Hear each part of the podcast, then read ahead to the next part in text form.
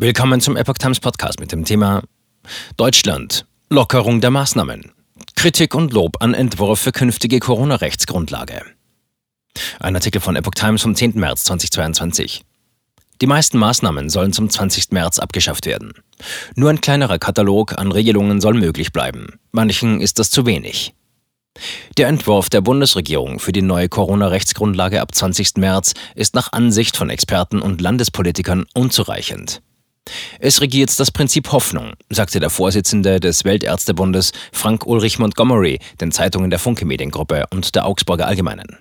Der vereinbarte Basisschutz sei zwar besser als nichts, aber die Politik hat weitergehende, sinnvolle Maßnahmen erfolgreich zerredet.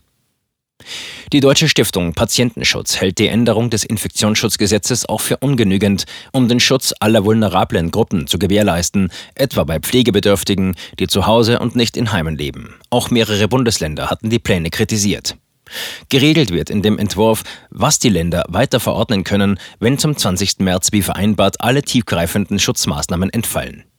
Möglich sein sollen dann noch Maskenpflichten in Pflegeheimen, Kliniken und öffentlichem Nahverkehr sowie Testpflichten in Pflegeheimen und Schulen. Bundesweit bleiben soll außerdem die Maskenpflicht in Fernzügen und Flugzeugen. Wenn sich vor Ort die Corona-Lage zuspitzt, sollen dort einige schärfere Auflagen verhängt werden können. Maskenpflichten, Abstandsgebote, Hygienekonzepte sowie Impf-, Genesenen- oder Testnachweise, 3G, 2G, 2G+, aber nur, wenn sich vorher das jeweilige Landesparlament damit befasst hat. Andere Maßnahmen wie etwa Kontaktbeschränkungen wurden auf Drängen der FDP aus dem Katalog der Schutzmöglichkeiten gestrichen, obwohl die weitere Entwicklung des Virus unklar ist. Ursprünglich hatte sie aber bis auf die Maskenpflicht alles streichen wollen. Kritik aus den Bundesländern. Mehrere Bundesländer hatten den Koalitionskompromiss kritisiert, auch Länderchefs aus den Berliner Ampelparteien.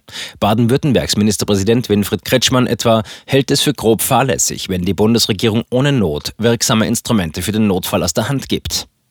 Sein niedersächsischer Kollege Stefan Weil hatte gesagt, man wirft doch den Feuerlöscher nicht weg, wenn es noch brennt. Auch Bayerns Gesundheitsminister Klaus Holleczek hatte sich kritisch geäußert. Denn immerhin steigen die Corona-Zahlen wieder, wenn auch bei meist milderem Verlauf. Inzwischen sind es über 1300 Neuinfektionen je 100.000 Einwohner und Woche. Etwas positiver äußerte sich Bremens Bürgermeister Andreas Bovenschulte.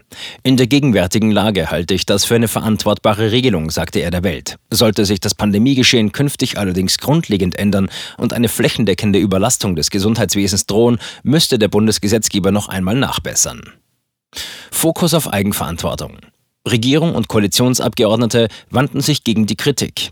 Die neuen Hotspot-Regelungen trügen den Wünschen der Länder Rechnung, bei Bedarf schärfere Maßnahmen anzuordnen, sagte Gesundheitsstaatssekretärin Sabine Dittmar der Augsburger Allgemeinen. Und der FDP-Gesundheitsexperte Andrew Ullmann sagte der Zeitung, künftig stünden Eigenverantwortung und Schutz der vulnerablen Gruppen im Mittelpunkt.